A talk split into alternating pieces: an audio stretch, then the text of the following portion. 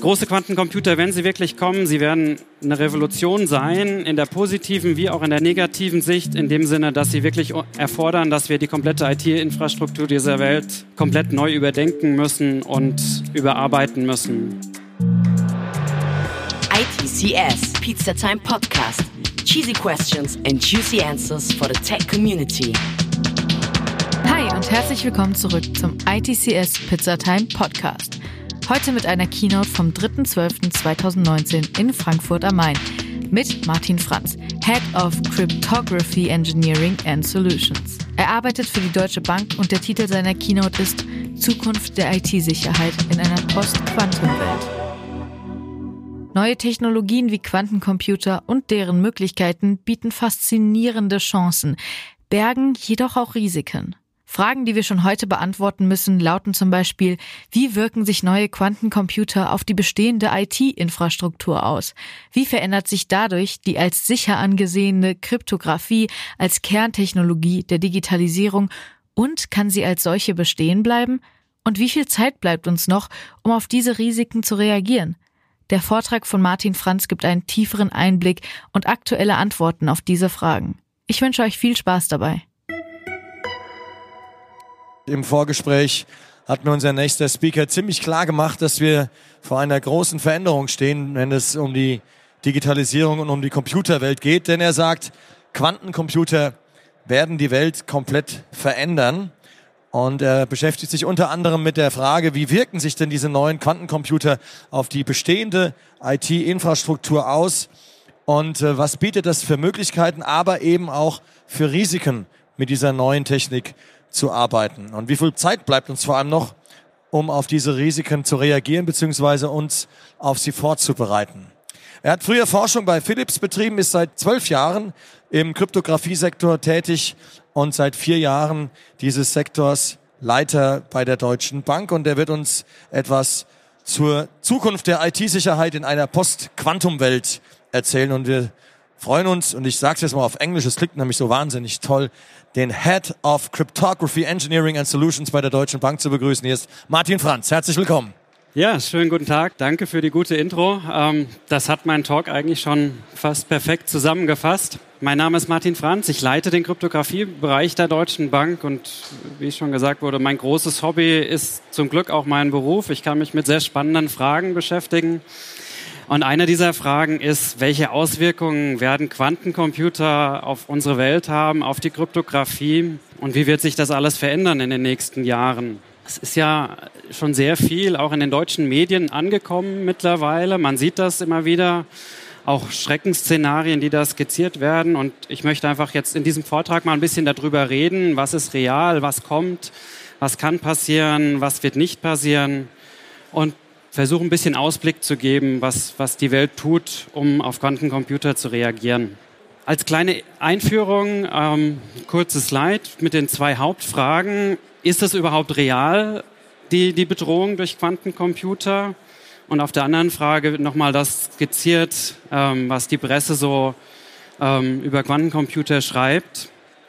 Also auf der linken Seite wie real ist das Ganze? Das ist ja nicht, nicht unbedingt greifbar, Quantencomputer. Auch ich selber als Kryptologe habe eigentlich immer gesagt, na ja, jetzt warten wir mal ab, ob Quantencomputer wirklich kommen, ob das wirklich so schlimm wird, ob da was passiert. Und dann kam 2015, kam das große Announcement von ähm, der Agentur mit drei Buchstaben aus den USA, die gesagt haben, so, wir stellen jetzt mal langsam auf quantensichere Verfahren um. Und das war so der Wachrüttler für die komplette Security Community eigentlich in, im, im Kryptobereich, wo wir gesagt haben, oh, also wenn diese Agentur was sagt, die wissen in der Regel deutlich vor, vor uns allen Bescheid. Und wenn die sagen, wir müssen reagieren, dann wissen die wahrscheinlich was, was wir nicht wissen. Und dann muss jetzt wirklich was passieren. Das Ganze hat dem Thema eine enorme Glaubwürdigkeit gegeben. Und zum zweiten Beispiel, wie real ist das? Wir haben vor ein paar Jahren gesehen, dass so die ganz großen Player in der IT-Branche die Google, die IBMs dieser Welt mit, mit großem Kapital, mit großem Einsatz eingestiegen sind in den Bereich Quantencomputer. Und mittlerweile gibt es erste Quantencomputer, auch kommerzielle, auf dem Markt. Die sind zwar noch sehr klein und können noch keine großen Probleme lösen, aber sie beweisen, dass es Quantencomputer wirklich gibt. Jetzt die zweite Frage natürlich, wie groß ist die Bedrohung? Ich habe da mal zwei Beispiele aus der Presse rausgenommen. Ähm, Economist, die schreiben, die wirklich titulieren, okay, Quantencomputer will break uh, the Internet. Oder Tech Channel, die wirklich von einer Quantum-Apokalypse schreiben. Und ja, ich möchte die nächsten 20 Minuten nutzen, ein bisschen darüber zu reden, mal zu schauen, wie real ist die Bedrohung denn wirklich und worauf müssen wir uns einstellen. Also ich werde kurz was über Quantencomputer erzählen, dann tiefer einsteigen in das Quantumrisiko, das Risiko, das von Quantencomputern ausgeht, ein bisschen was über die Timeline sagen, wie schnell kann das passieren, womit müssen wir rechnen und dann im vierten, wenn noch etwas Zeit ist, noch ein bisschen was sagen, was tut denn die Welt, um sich auf Quantencomputer wirklich vorzubereiten. Zunächst also mal kurze Einführung, Quantencomputer. Ich selber bin kein Physiker, ich bin Mathematiker und Informatiker. Ich glaube, hier, hier gibt es wahrscheinlich ein paar Physiker, die deutlich besser erklären können, wie ein Quantencomputer wirklich funktioniert. Aus meiner sehr naiven Informatiker-Sicht ist ein Quantencomputer ist eine Maschine, die auf quantenphysischen Effekten arbeitet, ähm, sogenannte Superposition, ähm, Verschränkungen von physischen Elementen.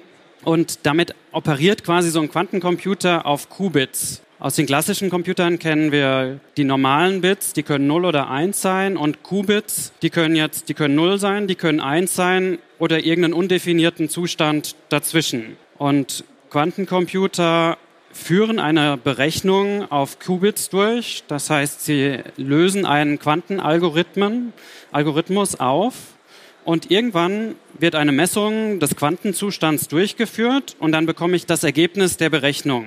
Und das erlaubt Quantencomputern quasi auf einer sehr, sehr großen Datenmenge sehr große Berechnungen durchzuführen, die dann in einem Ergebnis kollabieren. Und die Vision jetzt der, der Unternehmen, der Startups und äh, der Wissenschaftler ist natürlich riesige Quantencomputer zu bauen mit Millionen von, von Logical Qubits, sodass wirklich die Effizienz drastisch gesteigert wird und man bestimmte Probleme sehr, sehr gut lösen kann. Ich sage ganz bewusst bestimmte Probleme, weil Quantencomputer nicht jedes Problem sehr gut lösen können, aber bei ganz bestimmten Problemen sind sie wirklich sehr, sehr gut. Zu diesen Problemen gehören zum Beispiel ähm, Fälle aus der Medizin, wo man sagt, personalisierte Medizin, äh, Medikamente herstellen, im Finanzbereich, wo ich sehr, sehr große Datenmengen sehr schnell analysieren muss oder künstliche Intelligenz ist zum Beispiel auch so ein Anwendungsfeld, wo man sagen kann, ähm, hier werden Quantencomputer wirklich das Problem sehr, sehr schnell, sehr effizient lösen und uns einen großen wirklich Mehrwert bringen, wenn große Quantencomputer dann wirklich real werden. Jetzt ist natürlich die Frage, wie groß ist das Risiko, was dann von Quantencomputern ausgeht? Und ähm, da hole ich ein bisschen weiter aus. Wenn wir uns mal anschauen, wie unsere Gesellschaft heutzutage funktioniert, wir haben sehr, sehr viele IT-Systeme, die eigentlich überall in jedem Bereich unseres Lebens mittlerweile drinstecken. In der Energiewirtschaft, ähm, im Automobilverkehr, in medizinischen Instrumenten. Überall stecken eigentlich Programme drin, die das Funktionieren dieser Geräte und damit eigentlich unserer gesamten Gesellschaft beeinflussen. Also ich würde mal die These aufstellen, ohne IT, ohne Computer, ohne Programme würde heute wahrscheinlich so nichts mehr funktionieren, wie es ist. Damit genießen diese IT-Programme natürlich einen sehr, sehr hohen Stellenwert und müssen natürlich geschützt werden. IT-Sicherheit wurde auch in mehreren Vorträgen hier schon gesagt, wird immer wichtiger, hat damit einen ganz, ganz hohen Stellenwert für uns. Wenn wir jetzt mal ein bisschen weitergehen, und das ist, was die meisten Menschen außerhalb der IT-Community nicht so wissen, die meisten IT-Sicherheitsverfahren beruhen eigentlich auf Kryptographie.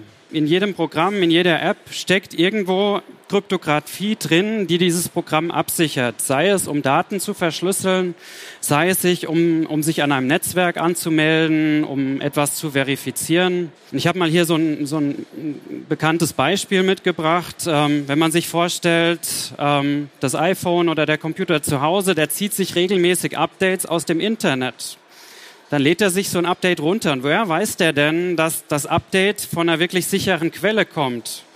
Oder ob das Update vielleicht von einem Hacker manipuliert wurde und mir eine Malware auf meinem Computer installiert. Hier steckt Kryptographie drin, die diese Updates digital signiert, die die quasi absichert, sodass alle unsere Updates Zyklen sicher durchlaufen können. Damit sieht man wirklich an Stellen, wo man es gar nicht erwartet, steckt wirklich Kryptographie im Hintergrund von unseren Systemen drin. Und damit ist quasi Kryptographie wirklich in allen unseren Systemen.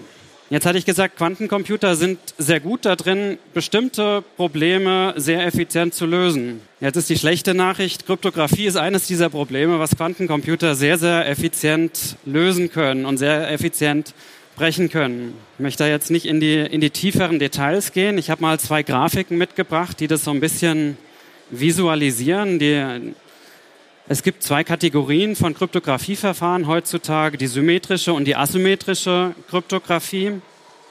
Und ich habe mal so mit dem roten Balken visualisiert, was so ein Angreifer mit der Rechenpower, die er heute zur Verfügung hat, tun kann, was er damit brechen kann. Und man sieht heute auf der linken Spalte sind wir eigentlich noch relativ gut mit den modernen Kryptoverfahren, die wir verwenden. Da ist noch viel Luft nach oben, sodass ein Angreifer die nicht brechen kann.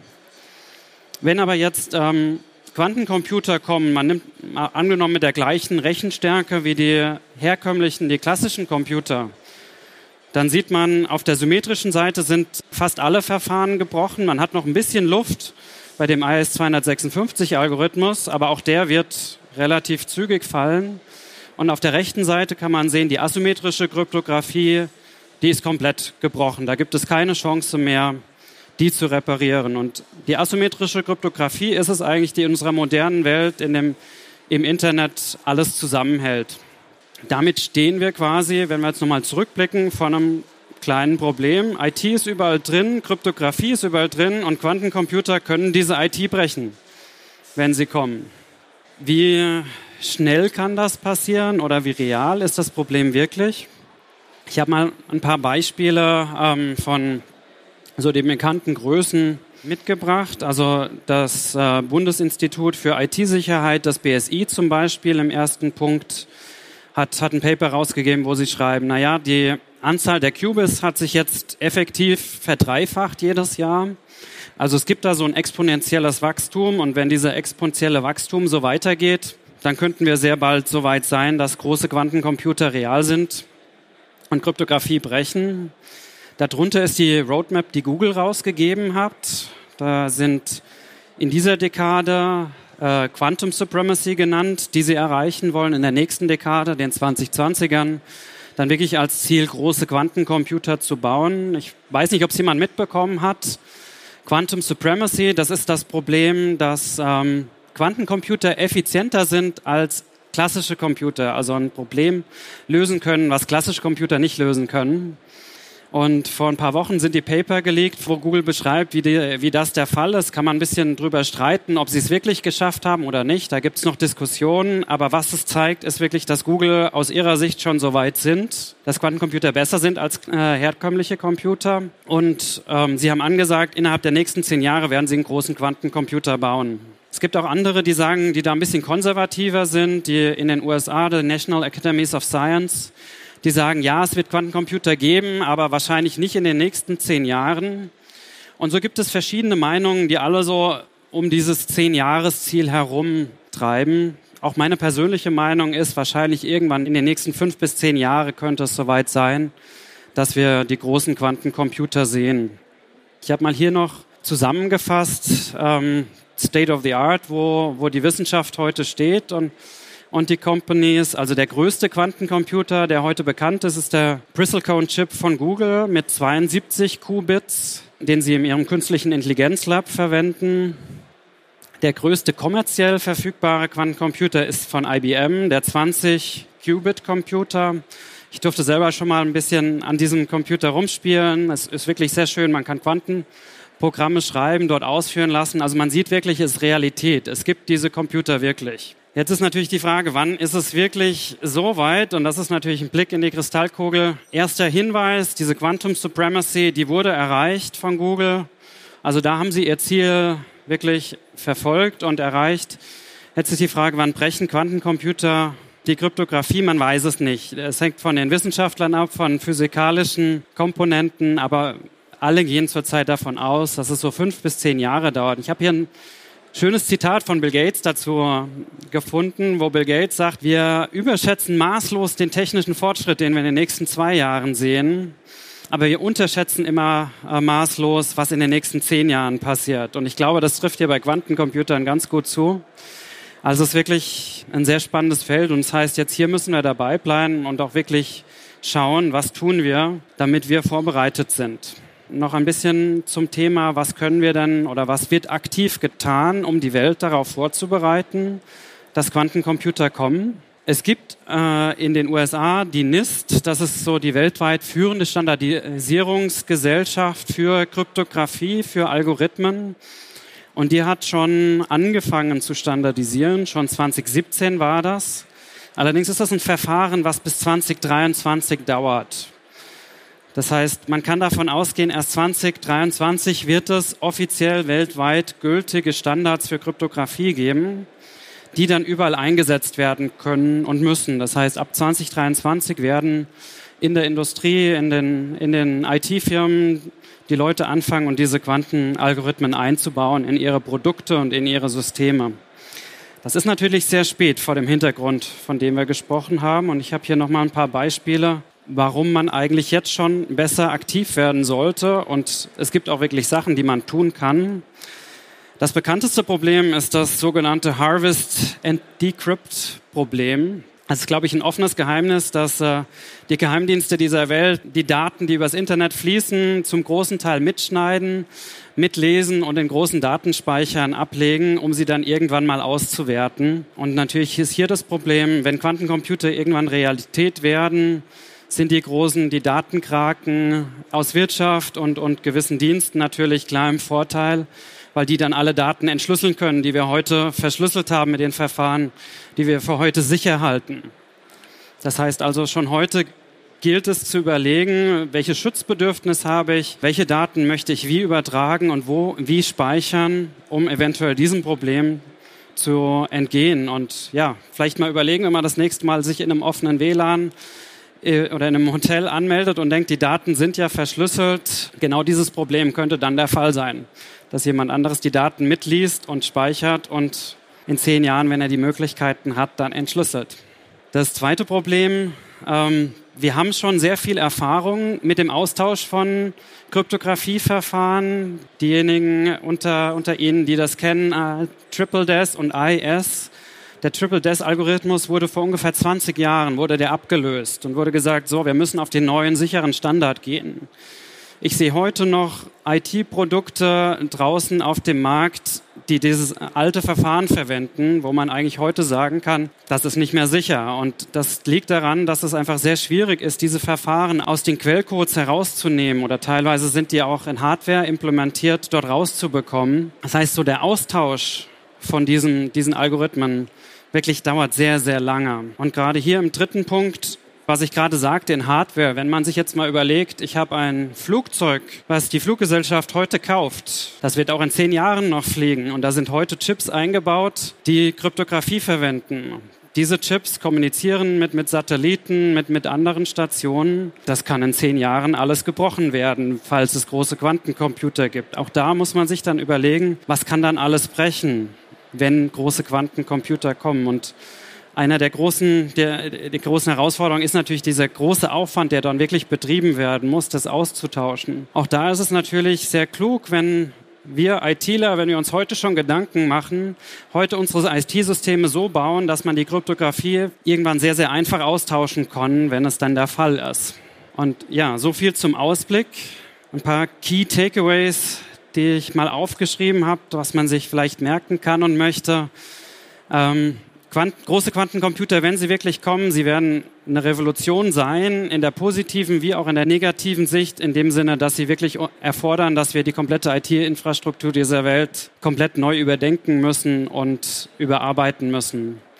Kryptographie ist quasi, die DNA ist tief drin in unserer IT heutzutage und wird auch massiv verändert werden müssen.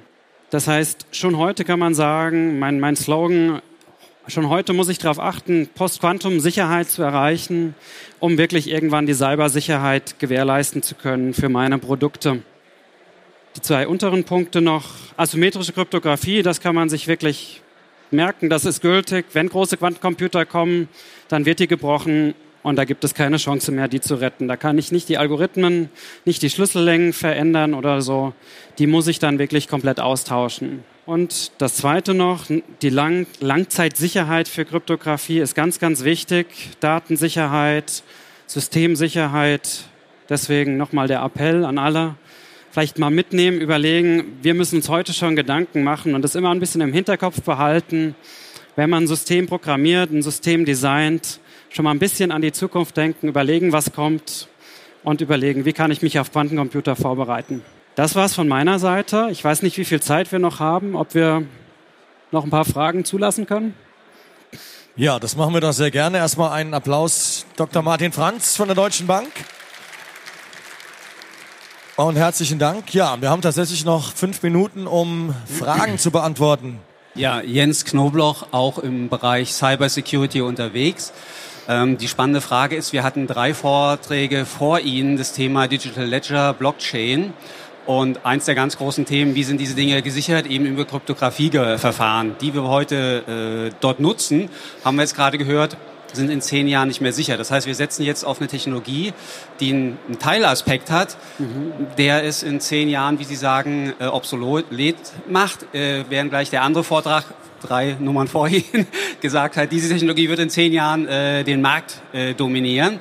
Also ist es die spannende Frage, haben Sie da schon ein Bauchgefühl, wo es hingeht? Sind da schon technische Entwicklungen zu sehen, welche Kryptografieverfahren dort eingesetzt werden, um diese ähm, mhm. Register mhm. abzusichern, um diese äh, Bücher abzusichern? Das wäre so die spannende Frage, weil ich äh, sehe da noch keine ganz konkreten Schritte in diese Richtung. Ganz genau, ja. Das ist eine sehr, sehr gute Frage. Ähm, hat mich auch schon bewegt weil ich mich natürlich auch viel, sehr für Blockchain und Cryptocurrencies interessiere. Ich habe mal vor einer Weile reingeschaut. Also ich sag mal, es kommt natürlich sehr auf die Blockchain an, wie die aufgebaut ist, welche Verfahren dort in der Basis verwendet werden. Die großen Blockchains sind, da basiert die Sicherheit in der Regel auf hash-basierten Verfahren, wo man an, annehmen kann, die sind noch eine Weile sicher. Aber genau wie Sie sagen, ähm, die werden gebrochen werden. Und dann hat man natürlich ein Problem, weil dann kann ich zum Beispiel so eine Transaktion ganz einfach im Nachhinein nochmal neu signieren. Das kommt dann auch jetzt wieder ein bisschen auf die Blockchain an, also große Distributed Ledgers, da kann, kann man natürlich annehmen, ich habe die Blockchain verteilt auf verschiedensten Systemen. Das heißt, da bringt es einem Angreifer nichts, wenn der die Blockchain punktuell an einem Punkt verändert, wenn ich ja noch ähm, auf 200.000 anderen Systemen die, den, den Ledger gespeichert habe. Allerdings gibt es ja auch Blockchains, wieder die, die ähm, distributed sind, wo ich dann wieder nur fünf Leute habe, vielleicht diese signieren, und dann fünf, Punkten vielleicht punktuell das habe. Und dann habe ich natürlich ein Problem. Ähm, ich gehe davon aus, die Blockchains bereiten sich alle darauf vor, dass irgendwann, sage ich mal, für einen bestimmten Zeitraum, für fünf Jahre lang, ähm, die ähm, Transaktionen rücksigniert werden, also quasi mit quantensicheren Verfahren nochmal neu signiert werden von einem zentralen Punkt und ab dann auf quantensichere Verfahren umgestellt werden. Aber das ist wirklich eine sehr, sehr spannende Frage und ähm, auch da kann man sich schon mal anschauen, welche Verfahren vielleicht unsicher werden oder was dann auf uns zukommt. Also sehr, sehr spannend. Ja, herzlichen Dank für diese Frage. Dann sage ich nochmal herzlichen Dank, Martin Franz. Das war die Keynote von Martin Franz von der Deutschen Bank. Ich hoffe, es hat euch gefallen. Wenn ja, gebt uns doch bitte eine Bewertung auf Apple Podcasts und schreibt uns auf Instagram oder Twitter neue Ideen für Firmen und Themen, die ihr gerne hören würdet. Wir sind für alles offen und wir freuen uns auf euer Feedback, denn euer Feedback hält das alles hier am Laufen. Wir sehen uns beim nächsten Mal. Bis dahin, ciao. ITCS, Pizza Time Podcast.